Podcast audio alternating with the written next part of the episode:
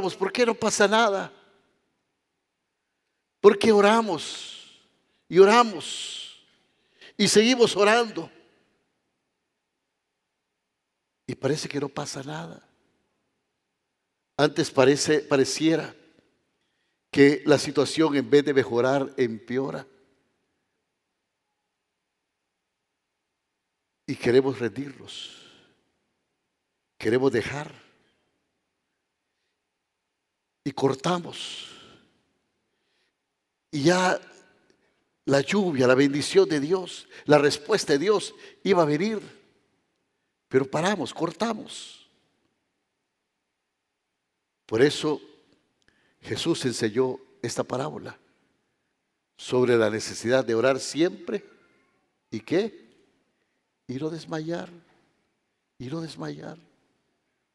Porque estamos en ese proceso. Muchos de ustedes están orando por cosas particulares. ¿Cuántas mujeres están orando para que sus esposos se conviertan a Cristo? Están orando por un proyecto, una casa, por un hijo, qué sé yo. La hermana Sandra Cárdenas estuvo 25 años orando para que su esposo, el hermano Mario, se convirtiera al Señor. 25 años. Pasaba el tiempo y parece que las cosas se alejaban más. Pero al fin Dios contestó la oración. Porque lo cierto es que Dios contesta las oraciones. Pero la Biblia habla sobre la necesidad de orar siempre y no desmayar. Y yo quiero animarles este día para que usted que está esperando en el Señor no se canse, no se rinda, para que siga orando, para que siga clamando, para que siga poniendo todos estos proyectos, todas esas peticiones delante de Dios, porque Dios a su tiempo lo hará. Elías, para mí Elías toda la vida ha sido un héroe. Yo antes, cuando comenzaba a predicar a los 18 años, tenía mi, primer, mi primera iglesia en Río Blanco predicaba mucho de Elías. Predicaba de Elías a cada rato, a tal grado que le quería poner Roberto Elías a, Roberto, mi hijo. Pero a mi esposa y a mi suegro, el chivito, no le gustó el Elías. Yo no sé, mi, suegro era, era chino. No podría pronunciar la R, pero le gustaba ponerle nombres con R a todos, y casi todos sus hijos tienen nombre con R. Uno se llama Roberto, otro se llama Rafael, otro se llama Rosa. Y por ejemplo, Mike, que se llama María, le decía Malía, Malía. Bueno, no es tan Malía. Pero mi suegro era así. Y no le gustaba Elías porque lo podía pronunciar mejor. Pero lo cierto es que Elías era un montañés de las montañas de Calab e irrumpe en la escena bíblica de una manera que no, no hay un contexto histórico pasado, solo se sabe que era un hombre ferviente en oración y que tenía un vivo celo por Jehová, Dios de los ejércitos. La situación de Israel era bastante difícil. Si leemos cuando aparece Elías, capítulo de Primera Reyes, capítulo 17 de Primera Reyes, y usted mira todos esos pasajes anteriores al capítulo 17, todo el libro de Reyes, hasta ahí, va viendo la decadencia moral que está teniendo Israel. Rey tras rey, cada uno haciendo lo malo delante de los ojos de Dios. Pero si usted va viendo la vida de estos reyes, siempre termina. Y lo sucedió el rey tal que hizo peor que hizo más maldad, que fue más malo, si se puede decir así, no sé, pero fue peor que el rey anterior, hasta que llegamos a Acab, un rey no solamente que abandonó a Dios, sino que se casó con Jezabel, una mujer malvada que era, no era israelita, no era eh, temerosa de Dios, y ésta introdujo sus sacerdotes de, de Baal, del dios Baal, y empezó a matar a los profetas del Señor, a quitar todos los altares de adoración, a hacer un caos tan difícil y una persecución tan terrible para todos los que adoraban al Dios Altísimo. Y este hombre, Elías, que pensaba que ya Jezabel había acabado con todo el remanente que Dios tenía, de hombres que todavía adoraban a Dios, sentía esa pasión, sentía ese celo. Y este montañés baja de esa montaña para enfrentarse directamente con el rey Acab, este rey malvado. Y cuando lo encuentra, el pasaje bíblico dice que le dice al rey Acab que por la maldad de su reino no iba a llover por cierto tiempo, ni tan siquiera iba a ver rocío.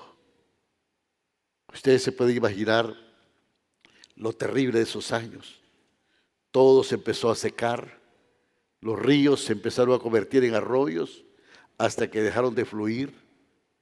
Una vez el rey Acab le dice a su, a, su, a su siervo más, eh, más leal y más cercano que fueran a recorrer el país para ver si encontraban algún lugar que tuviera hierba verde para poder darle de comer a los caballos, a las mulas del palacio. Así es que dividen el, el país en dos partes.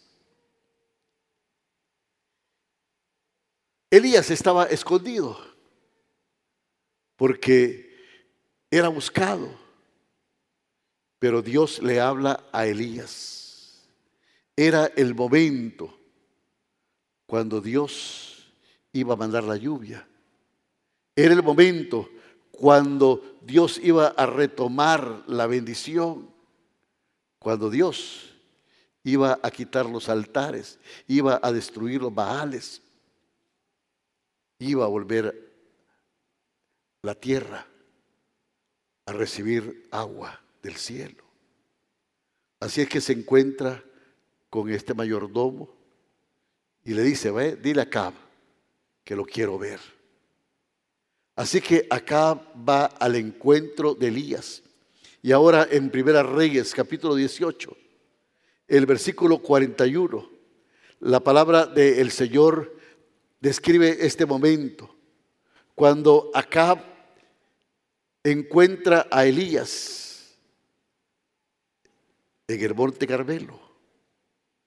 Y ahí dice la palabra de Dios, versículo 41 del, del capítulo 18 de Primera Reyes.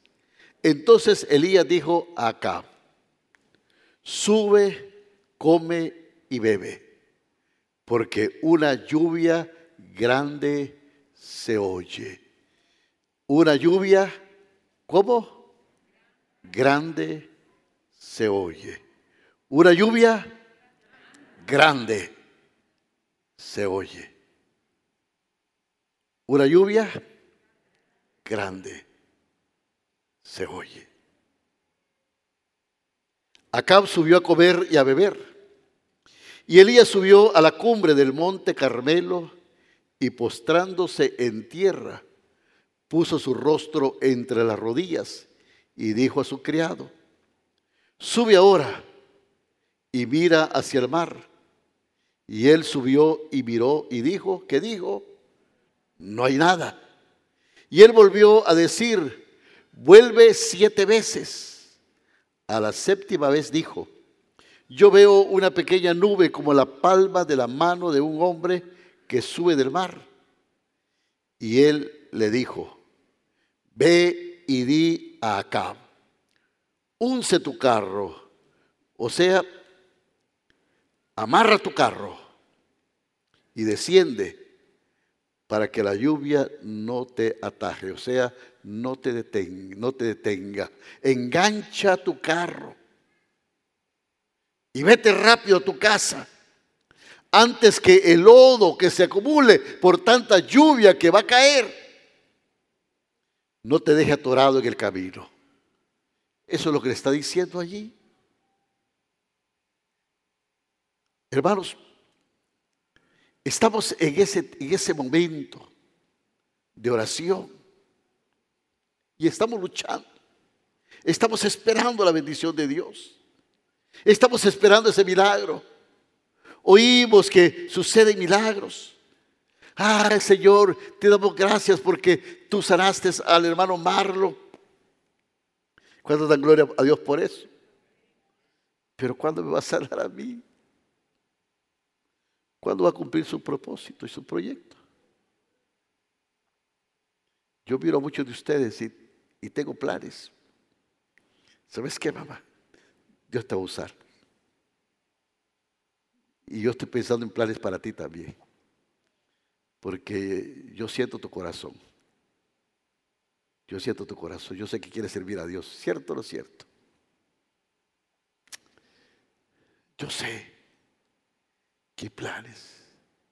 Y oramos. Y está ahí. Y parece que estamos metidos en un hoyo. Y no pasa nada. ¿Qué hago? Dejo esto, cambio de parecer, cambio de... No hay oportunidades. Lucho y lucho, parece que todo se ve en saco roto. No siento que Dios me responde. No siento que mi esposo cambie. No siento que el hijo viene.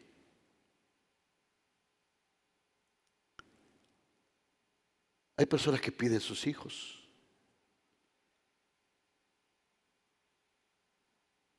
Y yo no sé cómo Dios responde.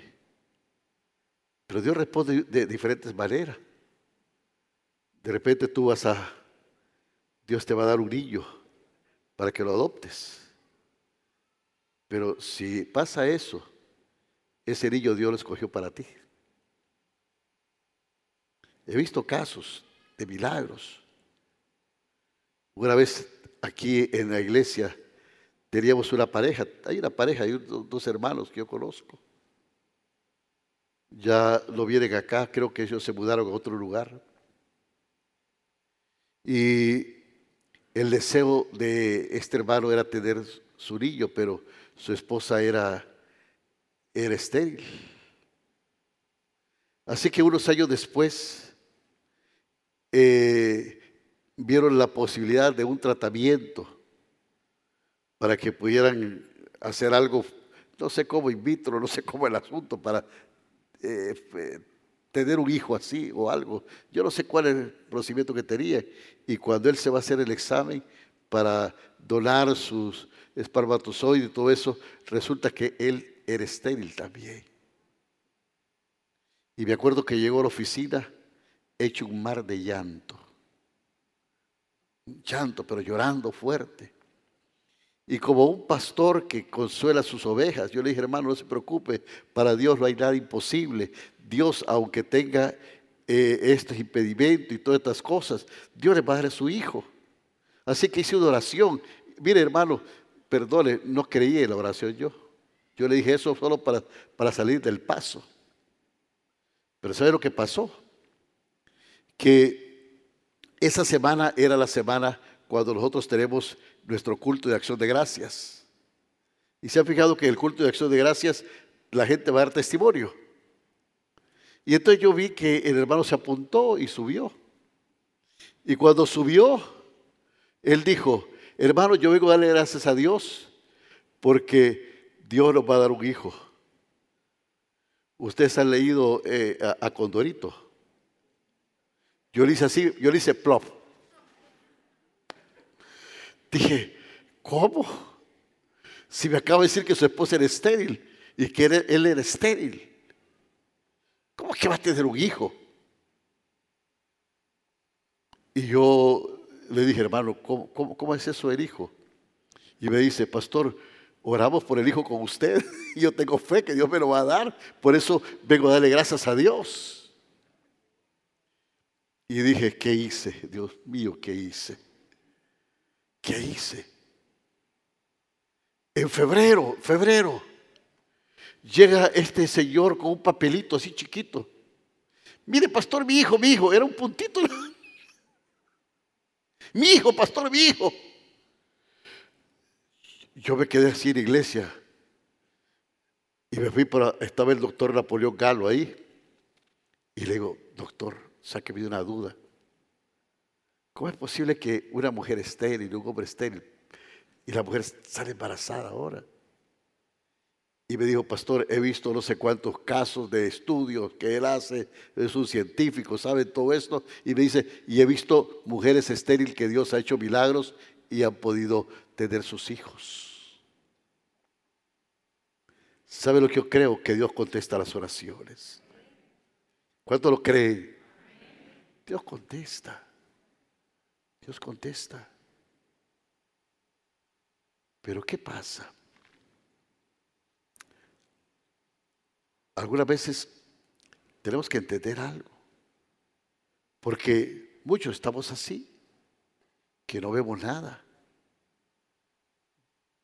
Elías estaba en el monte Carmelo, pero la cima estaba más alto. He estado en el monte Carmelo. ¿Sabe que desde el monte Carmelo usted puede divisar todos los puntos que tiene Israel. Y cuando sube un poquito más, usted puede ver el Mediterráneo. Ahí. Y estaba el siervo de Elías. Y le dice, sube al monte, sube ahí. Y mira si ves algo.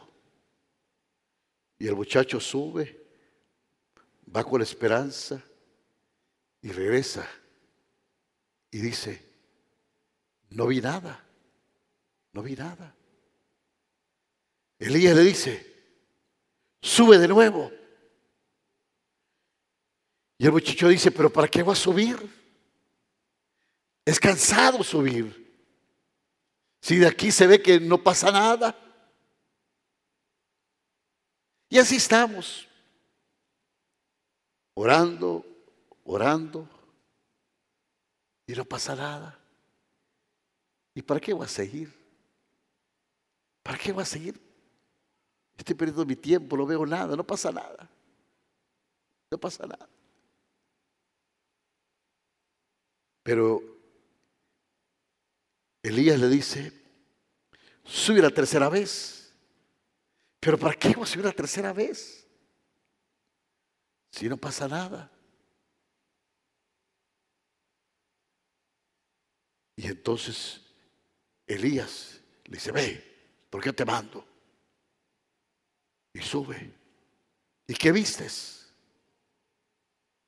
No vi nada. No pasa nada. Sube una cuarta vez.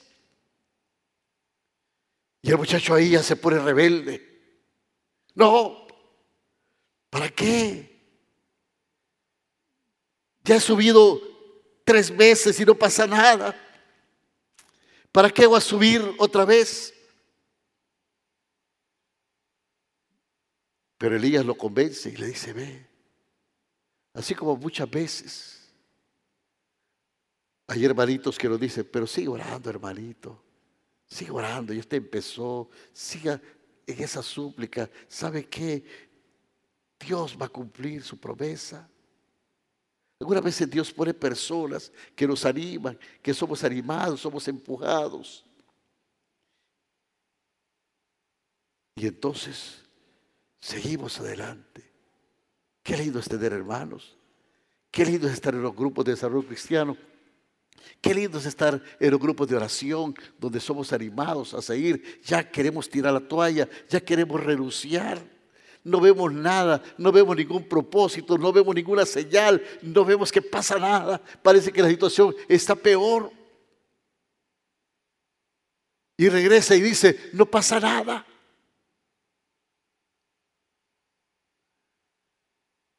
Sube una quinta vez. Y el muchacho ahora sí dice, no, se pone rebelde. Y dice, no, si no pasa nada. Y es cuando tenemos que oír un sermón de un pastor o de un hermano que ya nos dice con fuerza, ¿qué está pasando hermano? ¿Dónde está su fe? ¿Por qué no sigue? El Señor Jesús enseñó una parábola sobre la necesidad de orar siempre y no desmayar. ¿Cómo es que no va a seguir? Es que no pasa nada, no veo nada. Sigue adelante. Sigue adelante. Y como que Elías ya lo regaña fuerte. Y ante el regaño fuerte, sube una vez más. ¿Y qué ves? Es que no pasa nada. No veo nada.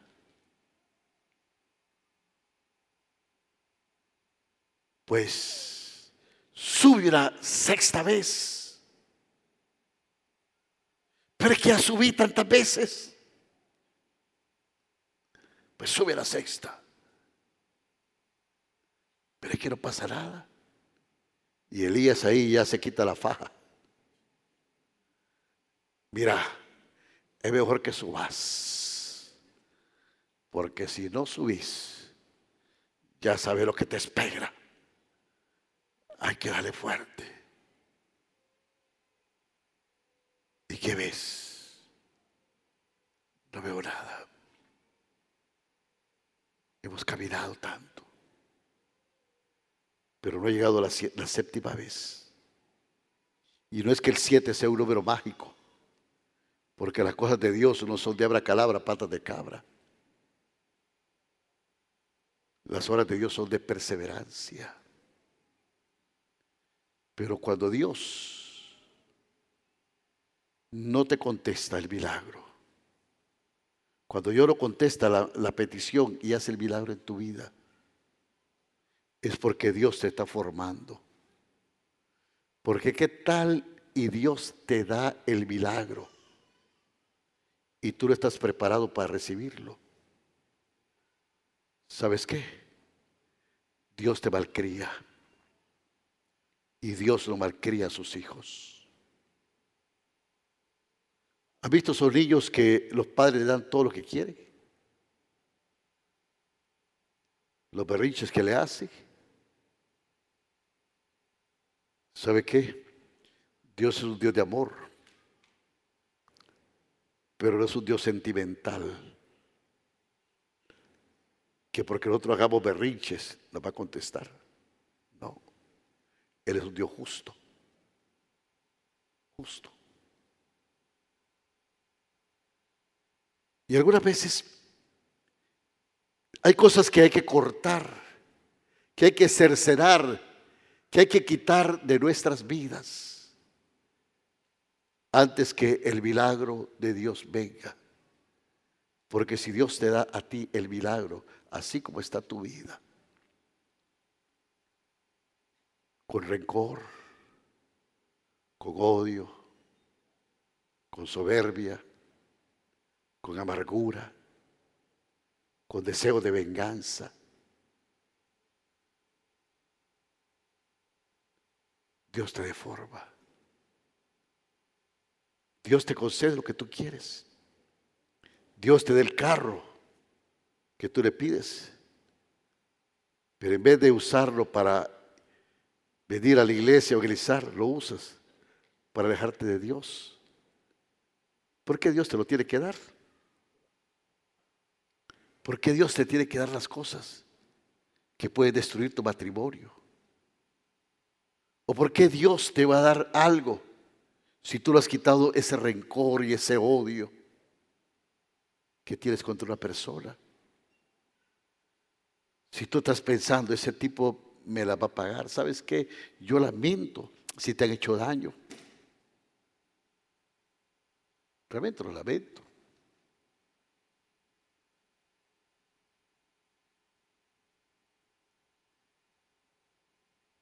Pero si tú le has quitado ese rencor y ese odio,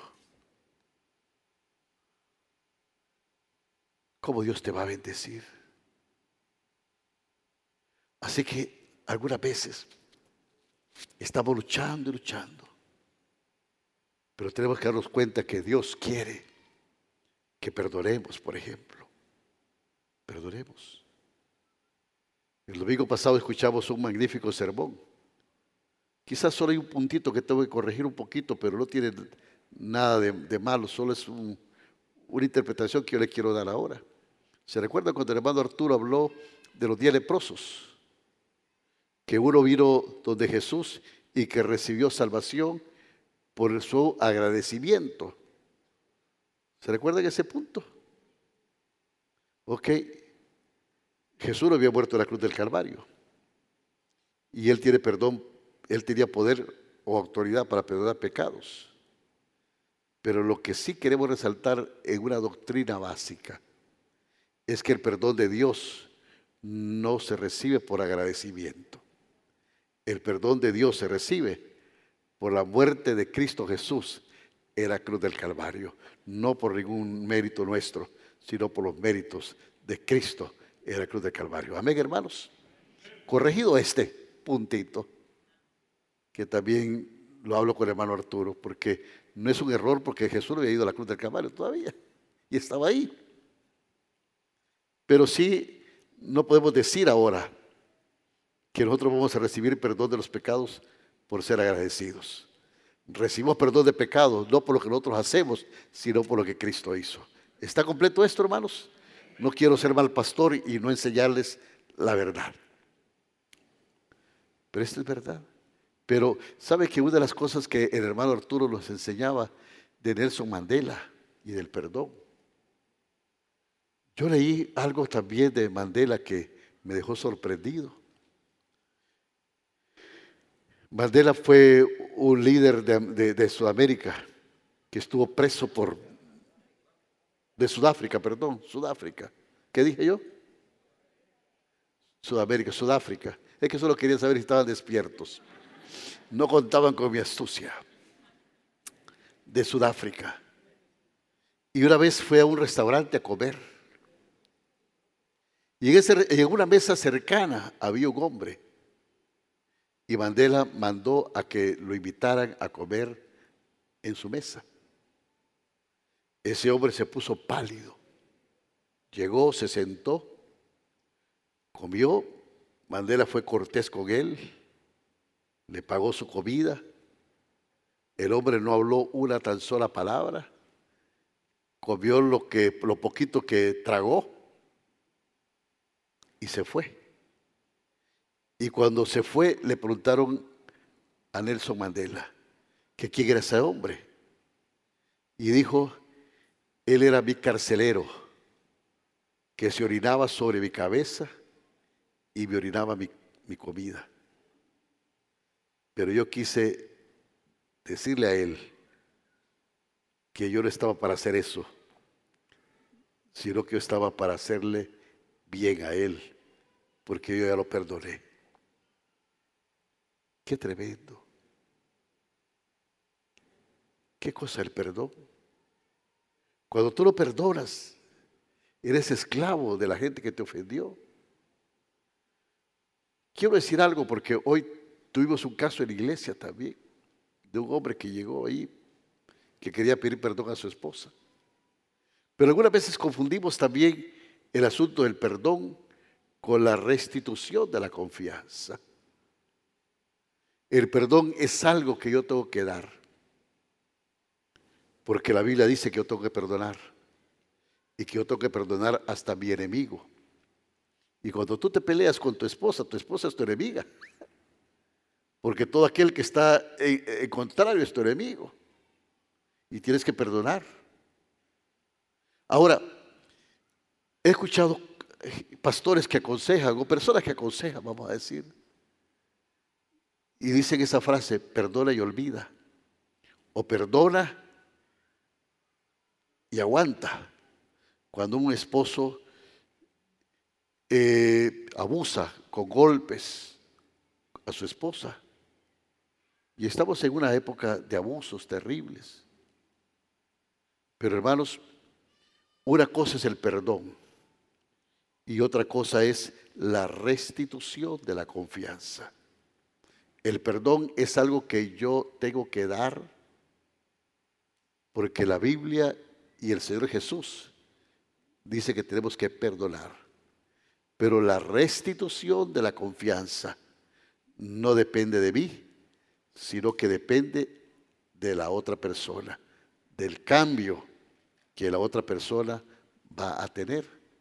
Y si esa persona no cambia, es el mismo abusador o la misma abusadora, pues entonces no puedo confiar en él. No es que alguien diga, hey, perdona y, aguanta ahí. Yo vi un pastor que le dijo a una hermanita, mire hermana, usted perdone y, que si el marido le zampa, aguante porque usted ya lo perdonó, tiene que perdonar. No, hermano, yo, yo, me puse a pensar, como no es él el que está aguantando los porrazos, qué fácil, qué fácil. Pero en este tiempo que las mujeres son muy abusadas, la restitución de la confianza es otra cosa. Amén. Depende de la otra persona. Así es que ratifiquemos y nosotros como esposos empecemos a tratar a nuestras esposas, dice la Biblia, como un vaso más frágil. Aunque algunas esposas parecen de depresión, no vasos frágiles. Pero no importa. Pero también dice, dice que la esposa, ¿qué tiene que hacer? Que respete a su esposo, a su marido. Que lo respete. Y algunas veces no vemos ese respeto. Así es que hermanos, Dios nos forma. Y nos está formando de esa manera. Y estamos orando y orando y no nos damos cuenta que hay cosas que tenemos que cambiar. Que Dios está tratando conmigo. Que tengo que dejar atrás. Hay cosas que me tienen esclavizados. Porque cuando usted lo perdona, es esclavo de la gente que lo ofendió. ¿Y cuántas veces tengo que perdonar? Pedro hizo esa pregunta. La ley judía decía que si yo ofendía a alguien y pedía perdón, tenía que hacerlo tres veces. Si después de tres veces no me aceptaban el perdón, yo quedaba libre. Así que Pedro, como era bien listo, dijo, tengo que perdonar siete veces. Y el Señor dijo, no, no son siete veces, Pedro. Eh, ¿Son cuántos? Setenta veces siete. ¿Sabe qué dijo el Señor con esto? Perdona hasta que eso se olvide. Porque yo perdono, pero no olvido, hermano. Me viene a la cabeza de nuevo. Vuelvo a perdonar. Perdono de nuevo. Vuelvo a perdonar. ¿Hasta cuándo? Hasta que eso ya no me moleste. Hasta que yo pueda orar por esas personas y decirle a Dios que los bendiga. No que nos parta un rayo, que los bendiga. Ante todo soy libre. Cuando Dios empieza a forjar ese carácter. Cuando nosotros estamos orando y orando entonces es el tiempo que la lluvia de bendición viene para nuestra vida. Esa lluvia que si no andamos rápido nos va a sobreabundar. Porque dice la Biblia que las bendiciones de Dios sobreabundan. Amén. Pero es cuando nosotros limpiamos, oramos y oramos. Y Dios permite que nosotros como sus hijos nos despejemos, nos despojamos de todo peso no solo de todo pecado, también de todo peso que nos asedia. Y pongamos nuestra mirada en Él, que Él hace que nuestra fe se ensanche, que Él hace fuerte y que Él empiece a orar para contestar tus oraciones. Quiero animarte a que no te rindas. No sé cuánto tiempo has orado. Sigue orando. Sigue orando. Sigue pidiendo. Sigue cambiando. Sigue dejando cosas. Sigue cumpliendo con Dios tus responsabilidades. Sigue haciendo y consagrándote a Dios. Que aunque la promesa tardare, ciertamente llegará, porque fiel es el que la prometió. Amén. Padre, gracias te damos, porque tu palabra es fiel y justa. Tú no nos malformas, Señor. Tú eres un Dios que nos ama. Y si no hemos recibido de ti lo que hemos pedido, aún eso es por nuestro bien, Señor. Enséñanos, oh Padre, a vivir nuestra vida, nuestros días, que traigamos al corazón sabiduría entendimiento para discernir las cosas que tú quieres quitar, cambiar, cercenar de mí. Padre, que sea como el vaso en manos del alfarero. Y si has de romper mi vida para hacerla de nuevo, por favor, Señor, hazlo así. Pero yo quiero tu bendición y necesito que tú me respondas, porque necesito el milagro, Padre. Oh Dios eterno, yo sé que vas a cambiar a mi esposo, a mi esposa, a mis hijos. Este proyecto, Señor, esta empresa, este negocio, mi profesión, mi matrimonio, mi familia. Que tiene casos complejos, Padre. Pero para ti no hay nada imposible. Ayúdame a perdonar. Quita rencores de mi vida. Quita soberbia, quita orgullo, Padre. Porque nosotros no venimos aquí confiando en nuestras habilidades, no venimos confiando en nuestra inteligencia, en nuestras fuerzas, sino en tus muchas misericordias, que son nuevas cada mañana. Venimos confiando en ti, oh Dios. Por eso, Padre, presentamos nuestra petición delante de ti. No sé cuánto tiempo va a tardar pero yo le espero. Y ahora, Padre, ayuda a mi fe para que sea una fe persistente, de una oración, Señor, que la tengamos todo el tiempo, que sintamos esa necesidad de orar siempre y no desmayar. Yo levanto delante el trono de tu gracia cada petición, Padre cada necesidad de mis hermanos. ¿Por qué no la presenta delante de Dios? Dígale, Padre. Sea específico, esta es mi petición. Esto necesita. Ayuda a mi carácter. Ayúdame a ser comprensivo, a ser comprensiva. Ayúdame a mostrar respeto, a mostrar amor. Quítame iras, enojos.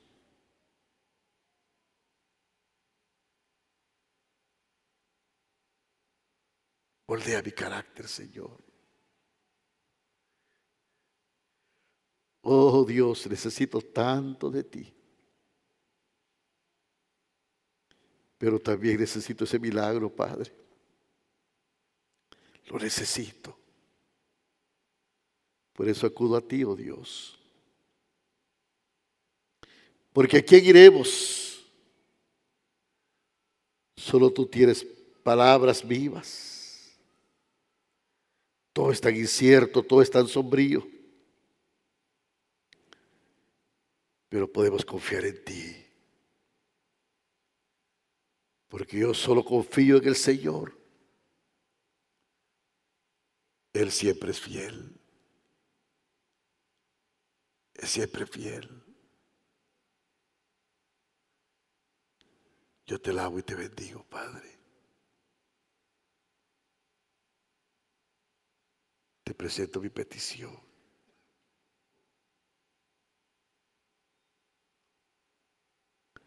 Ayuda mi fe.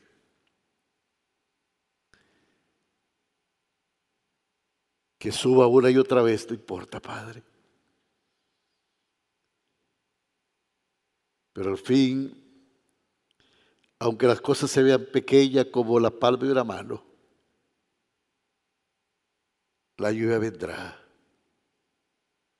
Por eso tu palabra dice que toda rodilla endeble se va a enderezar. Y todo desierto donde era guarida de chacales se convertirán en manantiales de agua viva. Donde el cojo saltará y donde el ciego mirará, donde la lengua del mudo cantará. Y el que ande por ese camino, por muy torpe que sea, no se extraviará, porque es camino de santidad. Es el camino de Dios. Y nosotros, Señor, andaremos ese camino. Levantamos nuestros corazones a ti y te agradecemos, Padre. Cuando usted agradece a Dios, cuando ha recibido el milagro, eso se llama agradecimiento. Cuando usted agradece a Dios, aunque no haya recibido el milagro, eso se llama fe. Y si usted quiere darle gracias a Dios, ya sea por agradecimiento, por fe, hágalo ahora. Dígale, gracias Señor, gracias por mi milagro. Yo lo creo y te doy gracias por él en el nombre de Jesús, en el nombre que es sobre todo nombre, en el bendito y sacrosanto nombre de tu Hijo amado Jesucristo. Y todos juntos como pueblo de Dios decimos, amén y amén. Amén.